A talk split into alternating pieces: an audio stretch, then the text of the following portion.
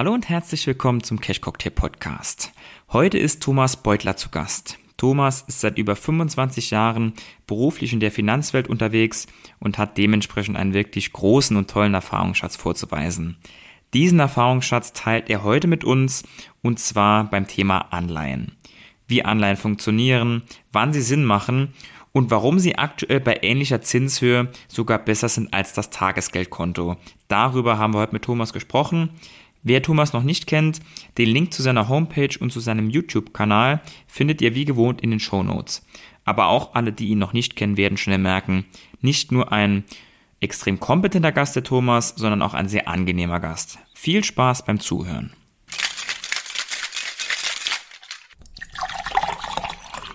Thomas, vielen Dank für deine Zeit erstmal. Ja, sehr gerne doch. Freut mich, dass wir hier zusammenkommen. Und zu Beginn würde ich vorschlagen, stell dich doch gern einmal kurz vor. Ähm, du bist ja seit über 25 Jahren schon in der Finanzwelt zu Hause mhm. und hast dabei auch einige interessante Stationen durchlaufen. Nimm uns da doch mal ein bisschen mit. Ja, ich habe mich erschrocken, als du das ähm, ja mir schon gesagt hast im Vorfeld. 25 Jahre klingt ja echt lang und ist ja auch lang und äh, tatsächlich ist es so.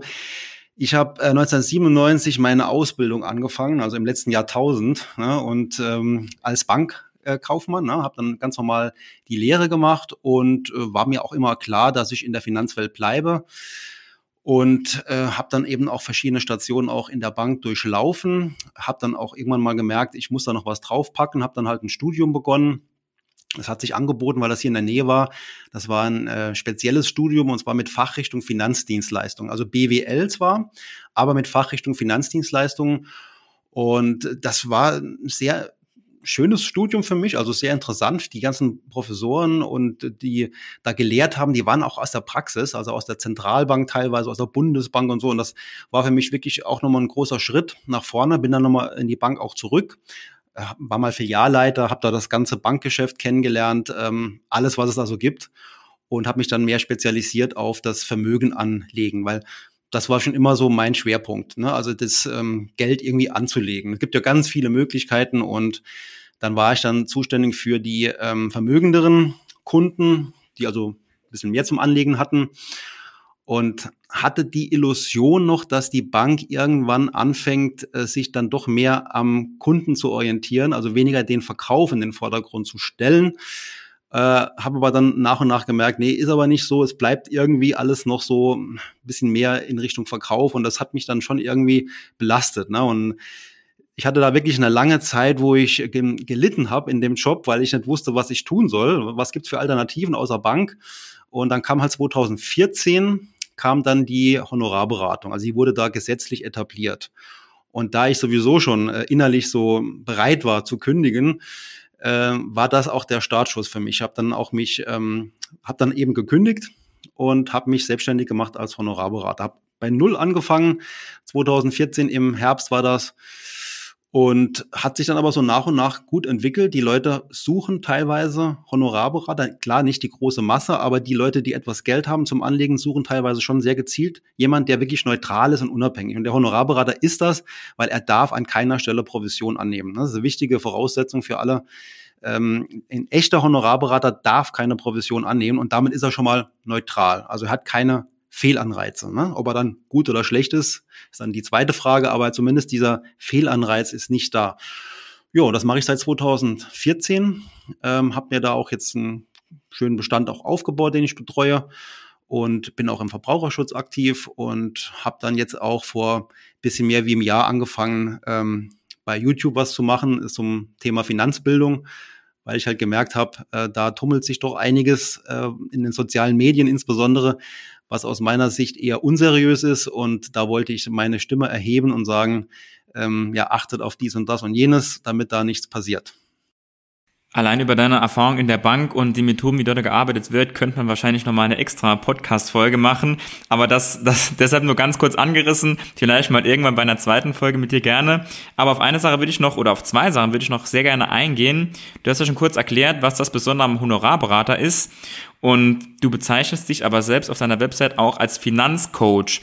Und Finanzcoach ist ja jemand, also das, das könnte ich auch sein, ohne abgeschlossenes Studium jetzt. Ähm, vielleicht kannst du aber noch näher darauf eingehen, ähm, wie das in deiner Funktion ist, obwohl du quasi beide Begriffe dich veran, beanspruchst, aber wo dort genau die Unterschiede liegen, dass das jedem bewusst wird. Ja, also mir ist schon klar, dass das Coach, das, das Wort Coach, das ist schon im, das ist im Prinzip schon sehr abgenutzt und man kann es halt auch relativ leicht nutzen und jeder kann für irgendwas Coach sein ne, und äh, hat eigentlich keine Ahnung. Was ich damit ausdrücken will, ist eigentlich, dass ich auch ähm, jemandem mal helfe an einer äh, Stelle, wo er vielleicht nicht weiterkommt. Also mich praktisch als Coach nimmt, als als, ähm, ja, als Coaching, als Kurzmandat helfe ich einer Person bei einem Problem, neutral natürlich, unabhängig, und dann kann aber die Person ihren Weg alleine weitergehen. Das fällt bei mir so unter die Kategorie Coach.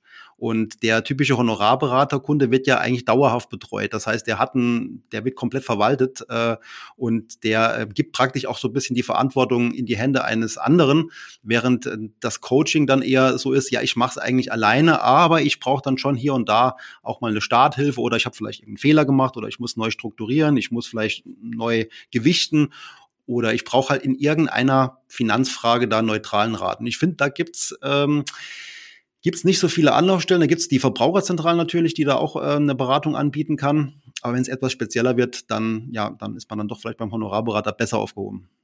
Für die Verbraucherzentrale arbeitest du auch, hast du schon gesagt. Gibt es da denn aktuell irgendwelche interessanten Themen, von denen du berichten kannst, wo du vielleicht auch aktuell dran arbeitest? Mhm. Ja, ich bin da auch in Projekte eben auch eingebunden, die so ein bisschen bundesweit auch laufen. Und ein ganz spannendes Thema für mich ist zum Beispiel im Moment das Thema digitaler Euro, weil ich da auch ähm, ja mit ähm, mich drum gekümmert habe, was ist da wichtig aus Verbrauchersicht. Ne? Das soll ja dann irgendwann kommen, der digitale Euro. Und das war, das ist zum Beispiel eine Sache, wo mich dann auch sehr interessiert. Ne? Und ja, generell so diese digitalen, diese digitalen Themen aus der Finanzwelt, die finde ich halt spannend. Hm, Glaube ich, finde find ich auch extrem spannend. Und wenn man dann noch so ein bisschen für die Verbraucherzentrale mitarbeiten kann, stelle ich mir auf jeden Fall auch sehr interessant vor. Aber nun wollen wir dann auch äh, reinstarten in das Thema äh, Anleihen, unser Hauptthema heute. Ein Thema, was ja sehr lange, vor allem aufgrund der Zinssituation, eher stiefmütterlich behandelt wurde. Sowohl jetzt würde ich sagen von den großen Finanzzeitungen als auch jetzt von Bloggern wie uns, aber aktuell wieder deutlich mehr in den Fokus rückt. Und um alle Anfänger da auch mitzunehmen, würde ich da gerne mit den absoluten Basics beginnen. Ähm, vielleicht könntest du da kurz erklären, was ist überhaupt eine Anleihe und wer bzw. wie kann man da investieren?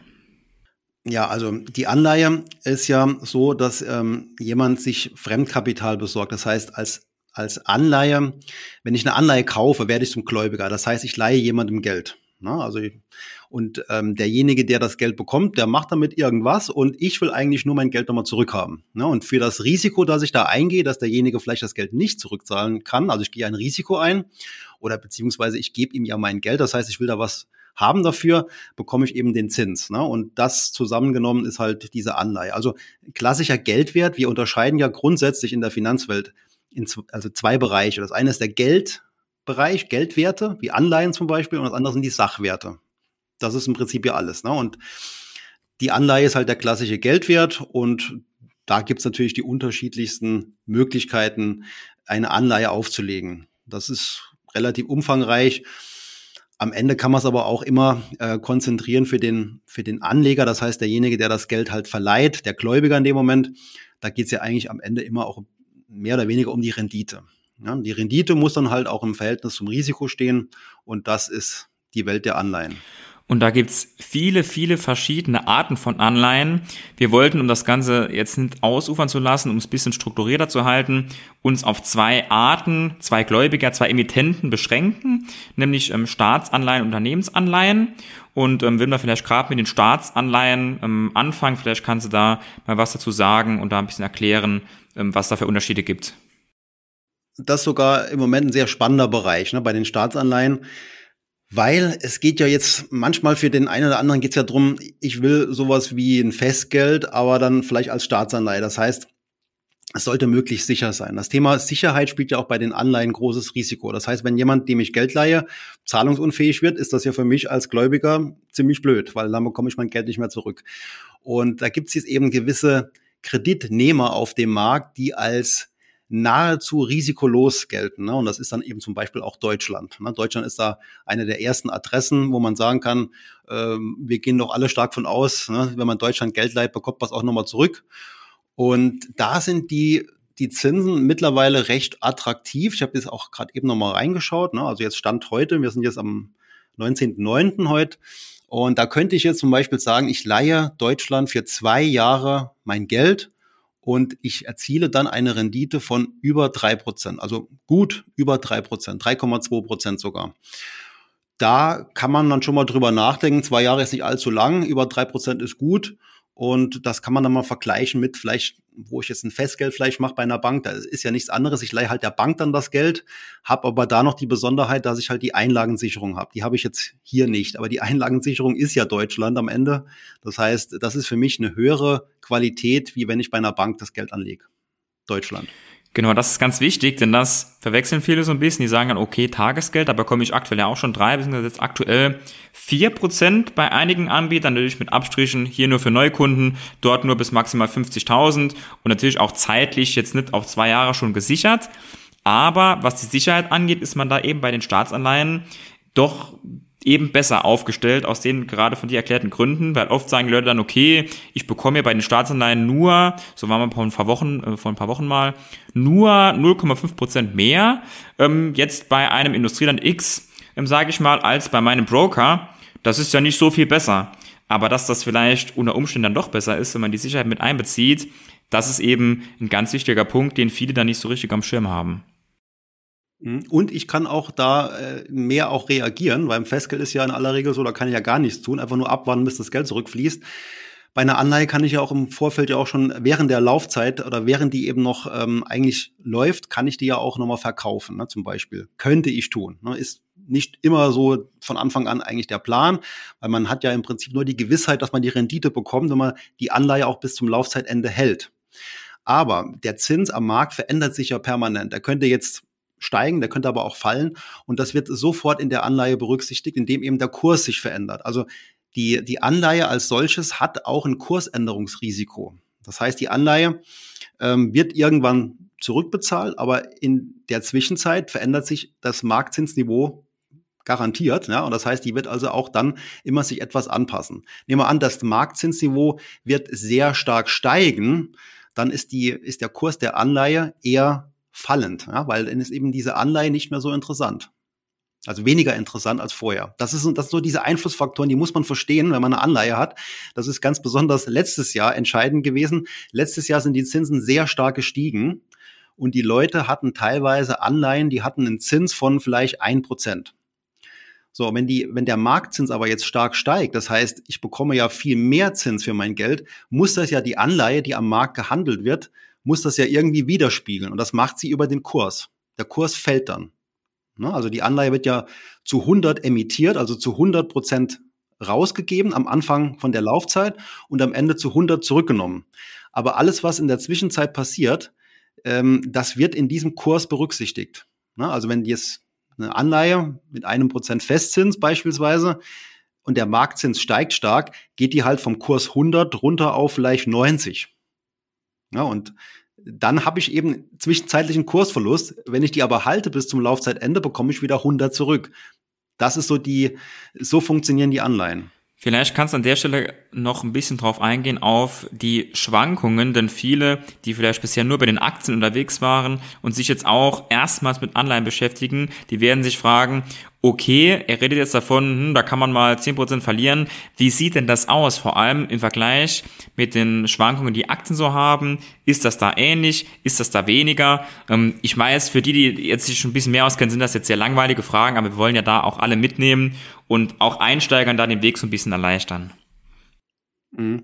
Also der Anleihebereich schwankt in aller Regel weniger, also viel weniger als der Aktienmarkt. Ich muss jetzt auch wirklich immer dazu sagen, in aller Regel, weil wir haben auch schon äh, andere Zeiten erlebt und die liegen auch noch sehr nahe zurück. Also letztes Jahr war eben ein besonderes Jahr. Wir hatten ein sehr ungewöhnliches Jahr. Wir hatten sehr stark steigende Zinsen.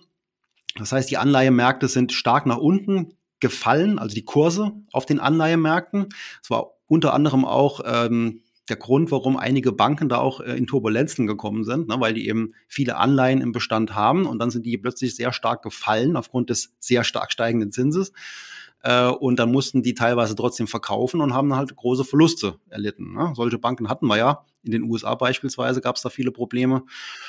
Ja, und das ist das Thema, ähm, dass es eben auch Schwankungen geben kann. Aber nochmal, es ist ganz klar, dass es im langfristigen Kontext, gerade durch den Anleiheteil, eher Ruhe im Depot gibt. Das Depot schwankt dann weniger. Man kann also zum Beispiel sagen, klassische Aufteilung 60 Prozent Aktien, 40 Prozent Anleihen, so eher ein konservativeres Depot, weil es eben im Schnitt weniger stark schwankt. Ne? Der, An der, der Anleiheteil wird nicht so stark schwanken wie der Aktienteil in normalen Zeiten. Ja, und deswegen äh, sagt man halt, ähm, ja, das Risiko, die eigene Risikobereitschaft ähm, drückt sich halt auch dadurch aus, wie hoch mein Aktienanteil ist. Und wenn der nicht so hoch ist, dann muss ich ja in anderen Bereichen etwas mehr investieren und das wäre dann klassischerweise eben Anleihen. Aber auch da gibt es so mal Unterscheidungen, ne? welche Anleihen kaufe ich jetzt? Sind das jetzt eher so die ähm, mit dem ganz, die, die ganz sicher sind, kaufe ich jetzt welche, wo vielleicht eher etwas exotischer sind, größeres Ausfallrisiko ist, dann habe ich auch hohe Zinsen. Ne? Wenn, wenn jemand sagt, ich hätte gern zehn Prozent Zins, sage ich kein Problem. Ne? Du musst dann nur gucken, äh, wem leist du dein Geld am Ende. Ne? 10% Zins überhaupt kein Problem. Ne? Aber dann habe ich halt ein größeres Risiko. Ne? Ich muss immer gucken, ähm, welches Risiko will ich da eingehen und dann das Thema, wie lang soll die laufen, die Anleihe. Ja, da habe ich auch ein krasses Beispiel noch, wo ich auch nochmal rausgesucht habe jetzt ähm, für die Sendung hier extra. Äh, es gibt ja diese hundertjährige österreichische Die, die ist fast schon ne? legendär. Ne? die, die kennt fast jeder. Ist ja, ja legendär. Ne? Und an der kann man ja wunderschön ablesen. Erstmal hat der Emittent, also Österreich, sehr cleveren Zeitpunkt gewählt, nämlich einen Zeitpunkt, wo das Zinsniveau sehr, sehr niedrig war. Damals waren 0,85 Prozent guter Zins, ja, also für eine so sichere Anleihe wie Österreich die Laufzeit halt bis 2120. Und dann kommt so eine krasse Zinsveränderung ins Spiel und lässt halt so eine Anleihe, die halt sehr, sehr lange Laufzeit hat, sehr, sehr sensibel reagieren, so dass man ja da 60 Prozent im Moment im Minus ist mit einer mit einer so sicheren Anleihe. Das heißt, man muss es halt aussitzen jetzt. Und das dauert noch ein paar Jahre, bis man da wieder sein Geld zurückbekommt dann. Ja, das zeigt halt schön, umso länger so eine Laufzeit ist von so einer Anleihe und umso stärker das Marktzinsniveau sich verändert, desto krasser ist dann auch die, die Auswirkung auf den Kurs. Also in aller Regel sicherer, aber auch hier gibt es diverse Ausnahmen von der Regel, wie wir im letzten Jahr gesehen haben. Du hast jetzt gerade schon ein Beispiel genannt, wo man 60 Prozent im Minus ähm, sein könnte, theoretisch innerhalb relativ kurzer Zeit ähm, für Anleihenverhältnisse. Ähm, deshalb auch hier ähm, erstmal Achtung, erstmal informieren, denn auch hier ist es wie am Aktienmarkt das, was jeder weiß und für jeden quasi sicher scheint. Darauf ähm, sollte man jetzt nicht als Anfänger vor allem spekulieren und jetzt denken, man ist jetzt schlauer als die anderen und kann sich da ähm, durch vermeintliches Wissen, ich sage jetzt mal als Beispiel, wenn man denkt, okay, die Zinsen werden jetzt nicht mehr steigen oder bald nicht mehr steigen, sich dadurch irgendwelche Vorteile erhoffen, ähm, die die anderen nicht wissen, dem ist natürlich nicht so. Also ähm, auch alle anderen verfolgen natürlich, was ähm, FED und EZB machen und wissen dann natürlich Bescheid, auch die anderen Marktteilnehmer. Genau der Markt antizipiert ja im Prinzip auch schon eine gewisse Erwartung. Ne? Man, wenn man jetzt zum Beispiel mal schaut, ähm, ich kriege zum Beispiel weniger Zins für eine vierjährige deutsche Staatsanleihe wie für eine zweijährige deutsche Staatsanleihe. Das ist ja eher ungewöhnlich. Ne? Man geht halt schon davon aus, dass die Zinsen am Markt, also von den Zentralbanken eben nicht in dem Tempo weiter nach oben gemacht werden. Und noch nicht so lange oben bleiben. Sodass ja. man eben sagt, ja, sondern dass dann auch irgendwann wieder die Zinsen wieder fallen könnten. Und diese Markterwartung äh, steckt in den Kursen schon alles drin. Ne? Das heißt, nur wenn es jetzt eine andere Entwicklung gibt, wie vielleicht jeder erwartet, ja, das, dann wird dann eben das sich auch äh, dann erst in den Kursen widerspiegeln. Im Moment ist die aktuelle Markterwartung komplett im Preis drin. Das ist ja mit den Aktienmärkten genauso. Das sind ja effiziente Märkte, Informationen werden sofort verarbeitet. Da gibt's ja keine Zeitverzögerung, da ist ja sofort alles drin. Und nur wenn man davon eine abweichende Meinung hat, die dann auch zutrifft, also das ist Bereich Spekulation, dann kann das auch, da kann das auch funktionieren. Ne, bei der Anleihe ist ganz schön vielleicht, sollte was passieren, was man jetzt nicht glaubt, nämlich dass die Zinsen stärker ähm, fallen, als man denkt zum Beispiel, dann hat man ja einen Kursanstieg. Dann kann ich diesen Kursanstieg ja auch zu dem Zeitpunkt realisieren ne, und nehme den einfach mit und steige eben vorzeitig aus. Wenn, es nicht passiert, dann bleibe ich halt drin in der Anleihe und am Ende bekomme ich mein Geld zurück. Also ist nicht ganz so spekulativ dann. Genau hatten wir eben schon kurz gesagt, aber an der Stelle Wiederholung für alle ganz wichtig auch, denke ich, ähm, dass das, dass das klar ist, wie das eben auch läuft mit dem Verkaufen und den Zinsen und warum das eben auch eine konservativere Variante ist. Ähm, ja, und mit der Spekulation, ich denke, äh, die viele User fragen, die bei uns dann in die Richtung gehen, ja, ich kaufe jetzt Apple vor dem neuen iPhone oder ich kaufe Amazon vor dem Weihnachtsgeschäft. Das ist ungefähr genauso wie jetzt aufgrund irgendwelcher Aussagen ähm, des Fed-Chefs jetzt ähm, Anleihen zu kaufen oder zu verkaufen. Das, das ist allen bekannt, das weiß jeder und das macht, ist wenn dann eher Glückssache, wenn es denn mal aufgeht.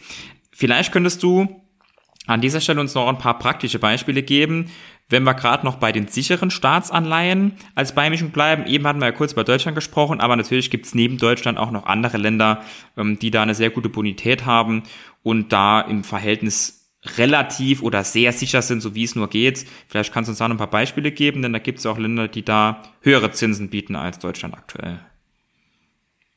Ja, auf jeden Fall. Ne? Wie gesagt, auch da gibt's ähm, von bis alle möglichen Zinssätze und äh, die hängen dann auch immer mit der jeweiligen Bonität zusammen. Das heißt, ich muss mir eigentlich gar nicht so viel äh, Aufwand machen. Jetzt, wenn ich jetzt zum Beispiel äh, zwei Länder dann sehe und das eine Land, das hat dann fünf Prozent für zwei Jahre und das andere Land hat eben dann acht Prozent, dann weiß ich schon genau, okay, ähm, da gibt's halt Risiken, die, die, die in dem Zins dann mit drinstecken, die eben dazu geführt haben, dass es da mehr Zins gibt. Also das ist dann ganz klar. Die Frage ist halt, wo kommt's jetzt genau her? Wo kommt dieses Zusatzrisiko her?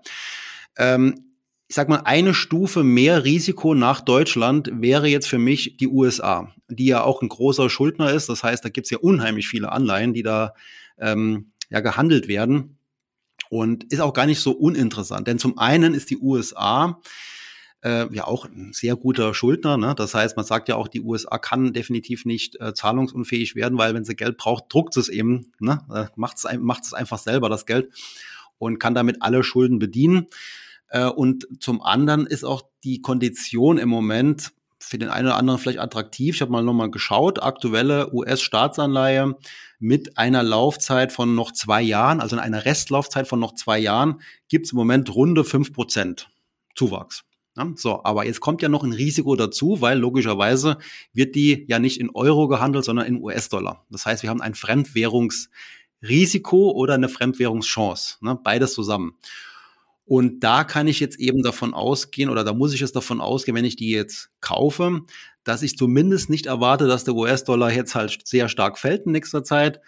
Ähm, und dass eben dass eben, ähm, dass eben diese fünf Prozent, dass die für mich dann eben halten, beziehungsweise ich könnte auch davon ausgehen, dass die fünf, dass die, dass die US-Dollar-Währung, dass die vielleicht sogar steigt zum Euro. Ne? Das heißt, dann könnte ich ja an beiden Fronten jetzt äh, Geld verdienen. Ne? Ich habe praktisch hier diese Rendite und ich habe dann noch einen Fremdwährungsgewinn.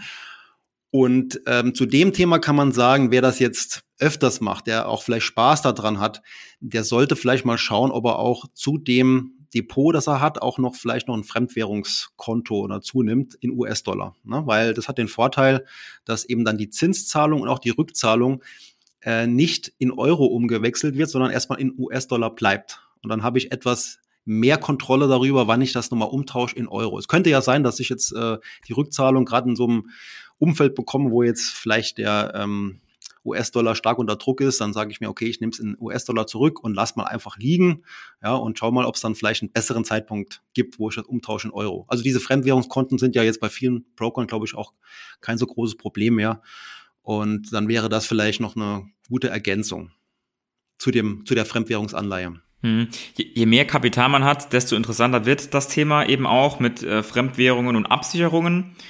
Ähm, für alle, die jetzt natürlich ähm, sagen, ich kenne mich da gar nicht aus mit Dollar und ähm, möchte auch gar nicht spekulieren, aber möchte trotzdem vielleicht amerikanische Staatsanleihen kaufen, ist es halt einfach eine zusätzliche Schwankung, über die man eben Bescheid wissen muss, dass es sie gibt und die man eben akzeptieren muss und wo man dann vielleicht noch diversifizieren kann bei Bedarf, wenn man das möchte. Aber man muss es natürlich absolut auf jeden Fall im Hinterkopf haben und darf davon nicht äh, überrascht werden und äh, muss es eben mit einbeziehen, wenn man sich vorrechnet, welche Zinssätze man wo erhält.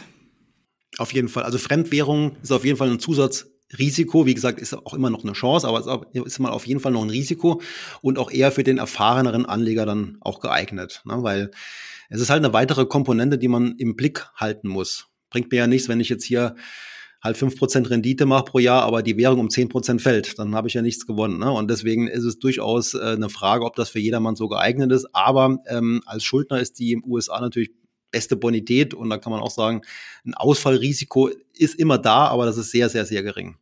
Man kann das gleich natürlich auch tun mit, mit ETFs zum Beispiel. Ne? Es gibt auch ETFs im Anleihebereich, ähm, wo man sagen kann, ich nehme jetzt einen ETF, der jetzt halt äh, US-Staatsanleihen drin hat im Laufzeitbereich von drei, vier, fünf Jahren und ähm, nehme mir noch einen oder hol mir einen gezielt, der das Ganze hedgt. Ne? Also es gibt ja auch welche, die dann das gegen diese Fremdwährungsrisiken äh, absichern, ETFs.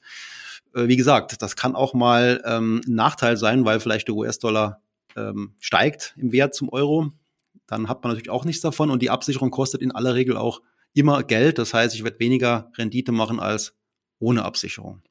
Vielleicht können wir noch ein, zwei Worte verlieren zu dem Thema Laufzeiten. Du hast ja eben schon kurz angesprochen, dass es aktuell den vielleicht langfristig eher untypischeren Fall gibt, dass es ähm, für zweijährige Anleihen tendenziell höhere Zinsen gibt. Wie ist denn da generell deine Meinung dazu, welche Laufzeiten jetzt mal unabhängig von der Zinshöhe macht man denn sinnvollerweise bei Staatsanleihen, wenn es da vielleicht sogar ähnliche oder gleiche Zinsen gibt? Was macht denn da Sinn? Ähm, koppelt man das dann vor allem an das, an das Lebensalter oder an, an die Investition oder welche Parameter kann man da noch heranziehen? Hm. Also das ist das Thema, wie man das strukturiert, ne? die Vermögensstrukturierung. Und die geht jetzt aus meiner Sicht erstmal losgelöst von verschiedenen Laufzeiten. Äh, sollte jeder sich immer erstmal Gedanken machen, wie kann ich mein Geld grundsätzlich strukturieren. Ne? Und dann ähm, teile ich es immer in drei Bereiche auf. Wir, wir, wir müssen gucken, dass man einen Teil unseres Vermögens jederzeit verfügbar halten. Auch da gibt es ja mittlerweile ne, Möglichkeiten mit Tagesgeldkonto oder Geldmarkt-ETF, auch sehr interessant. Da gibt es auch so rund dreieinhalb Prozent pro Jahr mit Geldmarkt-ETFs äh, wo man ähm, jederzeit liquide ist. Dann hat man einen Teil seines Vermögens, wo man sagen kann, den kann ich jetzt auch mal langfristig investieren, also fünf Jahre oder besser noch zehn Jahre, das immer im Aktienmarkt, ne? meistens dann Aktienmarkt. Und der Teil, wo dazwischen liegt, dieser mittelfristige Teil, wo man vielleicht eher so auf die nächsten zwei, drei, vier, fünf Jahre das Geld nur anlegen will, da kommen jetzt halt die Anleihen ins Spiel oder Festgelder ins Spiel, dass man eben da auch in diesem mittelfristigen Teil eine ganz gute Rendite erwirtschaftet. Und da ist auch immer die Frage, wie, wie schnell brauche ich das Geld vielleicht zurück? Ne? Also ich kann auch da ja eine gewisse Struktur reinbringen, dass ich einen Teil für fünf Jahre mache, einen Teil für vier Jahre, einen Teil für drei Jahre. Umso flexibler bin ich halt dann. In aller Regel ist es so, ich werde normalerweise für längere Laufzeiten auch entlohnt durch eine höhere durch eine höhere Rendite. Im Moment ist es eher diese andere Struktur, die etwas invers ist. Das heißt, die längeren Laufzeiten sind etwas schlechter als die kürzeren Laufzeiten, äh, weil es eben ein Vorteil ist, wenn ich jetzt für fünf Jahre festlege und der Zins fällt zwischenzeitlich, habe ich trotzdem meine, meine feste Verzinsung für die fünf Jahre. Aber ich bin weniger flexibel. Ne? Also kurzum, äh, um das jetzt zu beantworten, ist halt sehr, sehr individuell, ne? dass man eben überlegt, wie man das äh, von den Laufzeiten her im mittelfristigen Teil strukturiert. Da gibt es jetzt keine äh, Formel, die allgemeingültig ist. Man kann nur sagen, wenn ich immer nur ein Jahr das Ganze mache und dann habe ich ja dauernd das Geld wieder auf dem Konto und muss schon wieder anlegen. Ne? Dieses Wiederanlage oder diese Wiederanlagekosten, die spielen da vielleicht eine Rolle. Wenn ich da immer nur so kurz anlege, muss ich ja immer wieder äh, mir die Mühe machen, das neu anzulegen. Mhm. Also kann man vielleicht als ähm, Faustregel ähm, festhalten, jetzt als Fazit, unter zwei Jahren vielleicht eher Richtung Tagesgeld, so ganz als ganz grobe Tendenz ähm, aus Kostengründen. Und ansonsten mittelfristig kann man hier auch sehr gut diversifizieren nach Währungen, nach Laufzeiten und ähm, ja innerhalb der Staatsanleihen, aber auch verschiedene Arten von Anleihen und kann so eben das Risiko sehr gut streuen. Genau, also ähm, das kann man auf jeden Fall so sagen, dass man vielleicht gerade für diesen kurzfristigen Teil ähm, da eher dann vielleicht das Tagesgeld oder das, oder das ganz normale Festgeld nimmt. Und wenn man da auch mal vielleicht Erfahrungen sammeln will in diesem Anleiheteil, auch mal dann mal sehen will, wie die, wie die Kursveränderungen vielleicht auch sind. Es gibt ja auch dann diese Zinszahlungstermine zum Beispiel auch, dass man mal sieht, wie das funktioniert. Da kann man ja auch mal, je nach also je nach Broker ist das ja auch nicht mit viel Kosten verbunden, auch mal einen kleineren Teil, vielleicht mal für 1000 Euro, ne, irgendeine Anleihe kaufen und mal schauen, ja, wie entwickelt die sich jetzt so. Ne? So kann man eigentlich am besten ein Gefühl dafür bekommen, wie so der Anleihemarkt vielleicht funktioniert. Ne? Und da hat man dann eben ähm, vielleicht im Jahr ein Zinszahlungstermin, vielleicht sogar zwei. Es gibt auch Anleihen, äh, das sind dann sogenannte Zero Bonds, da gibt's gar keine Auszahlungstermine, da kommt die Rendite nur durch die Rückzahlung. Also das ist dann nochmal eine Besonderheit, aber die gibt's auch oft am Markt, dass man beispielsweise jetzt für 95 Prozent die kauft und weiß, ich bekomme die in zwei Jahren äh, zu 100 Prozent zurückbezahlt. Das heißt, ich habe 5 Prozent Gewinn. Ne? Aufs Jahr umgerechnet 2,5 Prozent. Das heißt, ich habe keine Zinszahlung. Ich habe einfach nur einen Ankaufskurs und einen Rückzahlungskurs und daraus errechnet sich die Rendite pro Jahr. Die wird ja immer angegeben. Die Rendite ist ja die entscheidende Größe. Aber hier erfolgt die Rendite eben nicht zwischenzeitlich, sondern erst am Rückzahlungstermin. Das heißt, dadurch verdiene ich meine Rendite. Na, und da gibt es eben Anleihen, die, die zahlen im Jahr einmal ihren Zins. Da gibt's Anleihen, die zahlen zweimal im Jahr. Ich habe jetzt hier noch eine rausgesucht. Das ist McDonald's in US-Dollar eine Anleihe. Also auch, man kann sagen, McDonald's wird es wahrscheinlich auch noch in den nächsten Jahren geben. Ne? Die hat jetzt eine Rendite für fünf Jahre von 5,2 Prozent und die zahlen alle sechs Monate äh, Zins. Ja, aufs, aufs Jahr gerechnet sind es 5,2 Prozent Rendite. Du hast jetzt gerade McDonald's schon angesprochen. Zu den Unternehmensanleihen kommen wir gleich. Eine Sache, die du aber auch angesprochen hast, würde ich gerne noch vorher ähm, abhaken. Du hast eben von Geldmarkt, ETFs gesprochen. Und ich glaube, da sind einige User dabei, die da noch nicht so auf Ballhöhe sind und die sich jetzt fragen, okay, äh, Anleihen habe ich das ganz grob verstanden, Geldmarkt, ETF, was ist das denn jetzt bitte noch?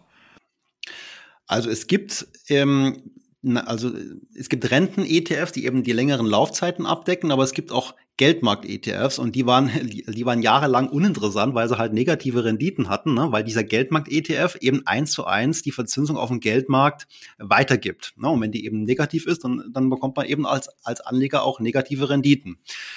Und äh, aktuell ist es halt so, dass es äh, Geldmarkt-ETFs gibt, die bilden halt die aktuelle Verzinsung auf dem Geldmarkt eins zu eins ab. Also auch das, was die Bank letztendlich da äh, sich gegenseitig dann auch verleiht und zu diesen Konditionen. Und da ist man im Moment beim, ähm, bei einer Verzinsung von dreieinhalb Prozent ungefähr, die eben ja taggenau immer wieder angepasst wird. Das heißt, äh, die passen das praktisch immer ganz genau an. Wenn sich da eine Veränderung ergibt, dann wird das auch sofort in diesem Kurs mit eingepreist. Aber äh, das ist auch eine ganz ähm, angenehme Art und Weise, wie man vielleicht Geld parken kann im Depot.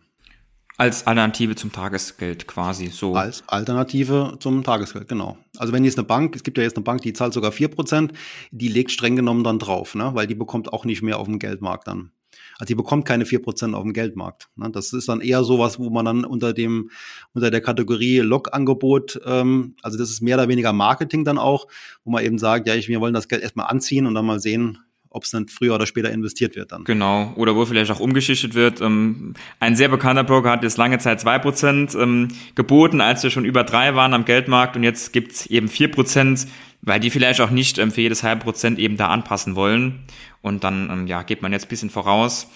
Aber genau, da gibt's gibt's viele Möglichkeiten aktuell, die jetzt lange, lange uninteressant waren. Sieht man auch daran, dass viele Broker Anleihen ähm, gar nicht im Programm hatten und die fangen jetzt aktuell nach und nach an und machen da auch, ähm, auch Neo-Broker machen ähm, Investitionen, Anleihen machen möglich.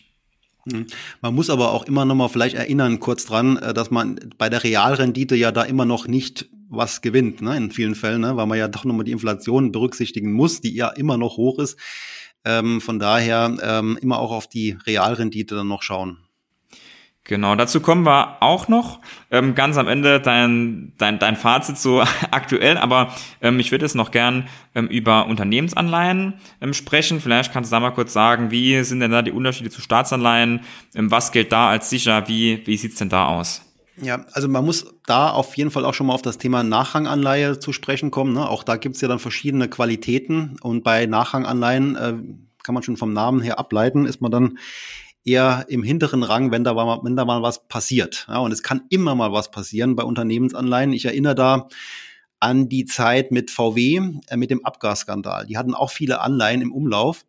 Und es war damals äh, grundsätzlich die Meinung, ja, VW, die können ja nie pleite gehen. Ne? Und dann passiert aber sowas Extremes und so hohe Schadensersatzklagen, die da im Raum standen, dann wurden schon erste Stimmen laut, die können doch pleite gehen. Ne? Die könnten daran wirklich pleite gehen. Und äh, hat man auch direkt im Kurs gesehen. Die Kurse sind natürlich abgestürzt. Ne? Die Anleihe, die war plötzlich sehr, sehr riskant. Und das ist bei Unternehmensanleihen halt immer möglich, dass da so gewisse Ereignisse sind und dann noch eine Nachranganleihe vielleicht, dann geht's ganz schnell, wo man dann merkt, ähm, ja, Kursverluste sind doch recht hoch und es ist doch riskanter, deutlich riskanter. Und ein Restrisiko bleibt da auch immer, ne? Wenn, wenn morgen rauskommt, dass Elon Musk seit Jahren Steuern hinterzogen hat, dann oder sonst irgendein ganz großer CEO, da sind auch die besten Unternehmen der Welt, auch die können theoretisch in Schwingern kommen und ähm, muss man mit einbeziehen, natürlich. Genau, das ist wieder ähnlich wie in der Aktienwelt eben auch. Wenn ich Einzelaktien kaufe, habe ich immer mehr Risiko, als wenn ich jetzt ein ganzes Paket Aktien kaufe und dann auf der anderen Seite bekomme ich es ja auch entlohnt, wenn es gut geht, auch mit höheren Renditen. Aber das ist in der Anleihewelt halt auch genauso. Man kann sogar sagen, also die Aktie, also der Aktionär geht ja eher leer aus wie der, wie der Anleiheinhaber. Ne? Das ist ja doch eine andere Wertigkeit. Das heißt, erstmal werden die Gläubiger zufriedengestellt, die Banken natürlich auch, ne? und dann kommen die Nachranggläubiger äh, und dann kommt der erst der Aktionär ist ja praktisch dann jemand, der auf jeden Fall voll im Risiko ist. Der kriegt ja dann gar nichts mehr raus. Ja, der in der Regel auch wirklich leer ausgeht. Ja. Der geht dann leer aus, ja genau, so ist es. Von daher ist es dann als Anleihegläubiger doch noch mal ein Stück weit weniger riskant. Ähm, aber auch da würde ich immer darauf achten, dass es ein Unternehmen ist, äh, dem man eben auch vertraut über mehrere Jahre dann, dass es auch weiterhin existiert. Aber gewisse Sonderrisiken kann man eben nie ausschließen.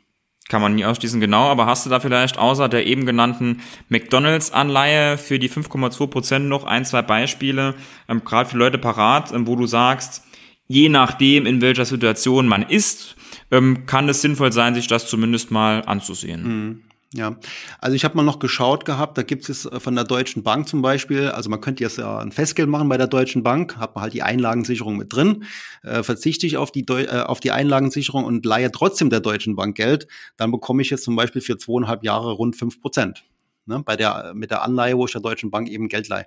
Aber auch da ist es ja nicht lange her, und ich kann mich noch dran erinnern, äh, das war das, wo die, wo in der Schweiz eben ja auch diese Großbank ja zwangsfusioniert worden ist ähm, da wurden dann auch als nächstes Stimmen laut, ja, auch bei der Deutschen Bank könnte ja sowas passieren. Also es wurde Gerede laut, die Deutsche Bank könnte auch große Probleme im eigenen Depot haben, ne, in der Bilanz und äh, die könnte als nächstes dran sein. Also es kann passieren, dass auch so große Unternehmen oder jetzt die Deutsche Bank in dem Fall äh, da plötzlich ins Gerede kommt und plötzlich äh, ein Problem hat. Und bei, der, bei den Banken ist es ja sowieso sehr sensibel. Sobald der, der kleinste Keim von Zweifel aufkommt und die Leute anfangen, ihr Geld abzuziehen. Ne, Sobald die kleinste Kakerlake in der Küche ist, ja. Ja, genau. Da wird ja praktisch, das ist ja eine selbsterfüllende Prophezeiung in dem Moment. Ne? Und da habe ich mir schon gesagt, okay, wenn das so weitergeht und die Leute jetzt nervös werden und da Geld abziehen, klar, dann, dann passiert's auch. Ne? Dann wird die auch irgendwann ein größeres Problem haben.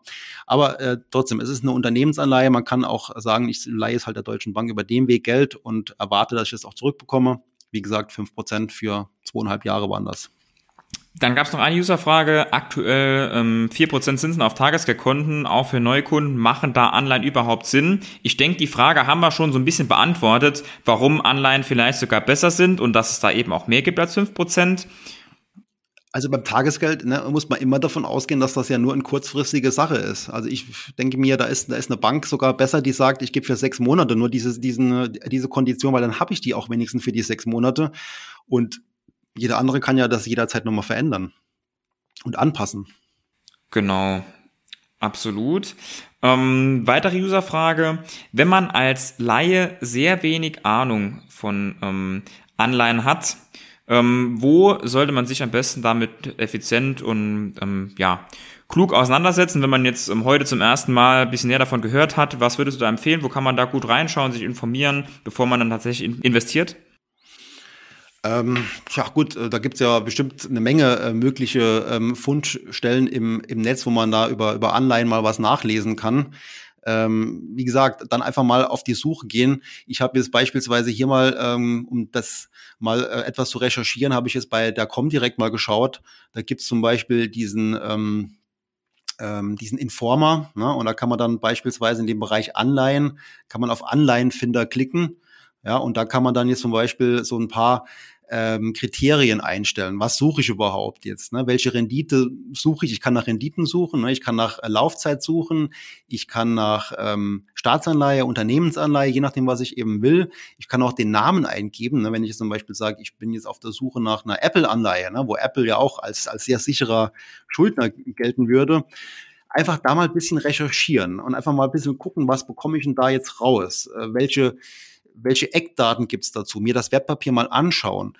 Wie viel Zins gibt's, wie hoch ist die Rendite? Also es gibt ja immer Zins und Rendite, ist ja nicht immer gleich. Zins ist das, was die bezahlen auf, auf die 100 und Rendite ist das, was tatsächlich für mich am Ende als Anleger hängen bleibt. Also wenn die Anleihe ja über 100 notiert, ähm, dann muss ich ja damit rechnen, dass ich am Ende weniger zurückbekomme und durch die Zinszahlungen, die ich zwischenzeitlich bekomme, gleicht sich das wieder aus und all diese Komponenten, ja, die werden in der Rendite dann praktisch ähm, vereinigt. Ja, also in der Rendite steckt alles drin. Ich kann mich noch erinnern, in der Bank war es oft so, da habe ich Kunden gehabt, die wollten dann halt äh, nicht diese Anleihen haben, die schon so weit über 100 standen, weil die halt wussten, die werden fallen. Ne? Anleihen über 100 werden ja fallen bis zum Laufzeitende. Das ist ja sicher. Ja, aber die haben halt irgendwo, ich konnte es nicht erklären, äh, dass es eigentlich egal ist, weil in der Rendite steckt ja alles drin. Durch die Couponzahlung jedes Jahr war das ja kein Verlust, sondern es war ja ein Gewinn am Ende. Ne? Das heißt, auf die Rendite kommt es halt eben an. Und das sind so Dinge, die lernt man, indem man eben selbst mal ein bisschen recherchiert und auch mal vielleicht eine erste Investition mal in kleinen Umfang mal vielleicht macht, um das mal ein bisschen näher kennenzulernen. Das ist ja eigentlich immer die beste Idee, ähm, das mal auszuprobieren, wie es so läuft, wie sich das anfühlt in der Praxis und dann äh, halt eben zu lernen daraus. Testen mit kleinen Beträgen, mhm. genau wie bei Aktien. Mhm. Ähm, Aber ich kann vielleicht noch was dazu sagen, dass ich da gerade zu diesem Anleihethema auch mal gerne vielleicht einen Film mache, äh, wo ich jetzt auf meinen YouTube-Kanal zum Beispiel stelle, weil ich ja auch merke, dass das die Leute interessiert. Und da könnte ich ja mal einen einzelnen Film machen zu dem Thema, äh, um da vielleicht auch noch mal ein bisschen Informationen zu sammeln. YouTube gibt ja immer viele Informationen her. Ähm, Trotzdem muss man immer genau schauen, von wo kommen die Informationen, weil da tummelt sich halt auch einige, die nicht so seriös sind, finde ich.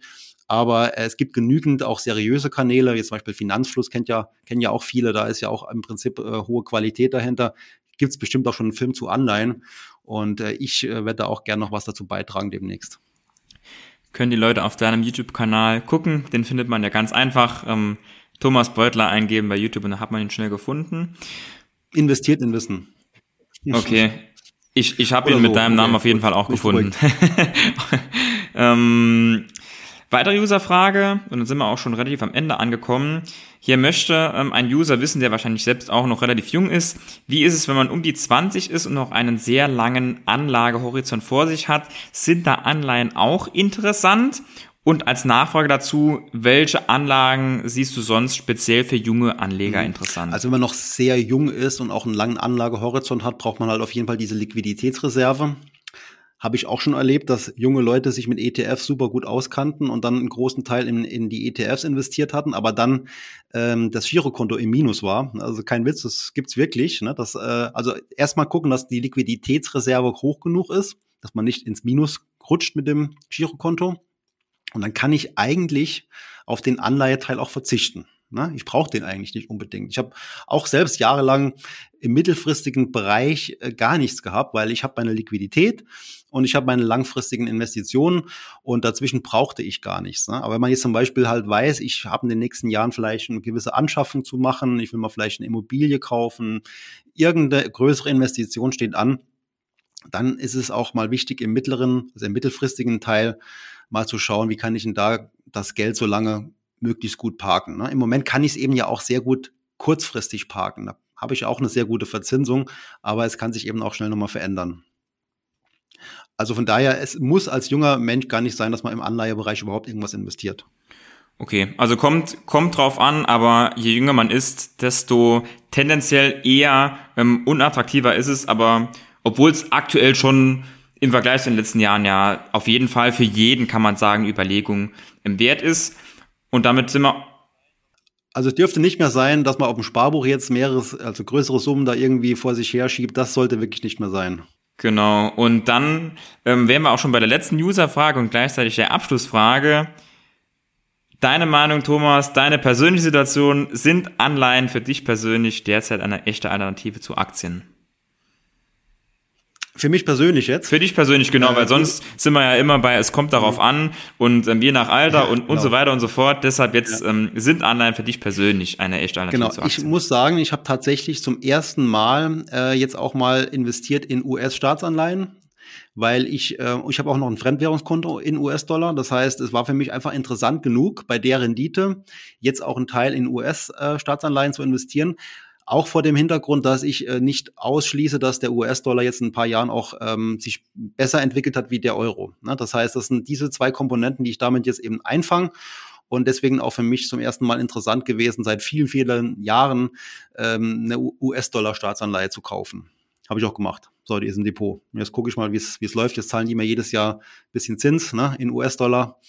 Und äh, ja, mal gucken, wie es läuft. Also ich habe es dann auch mal beigemischt. Super.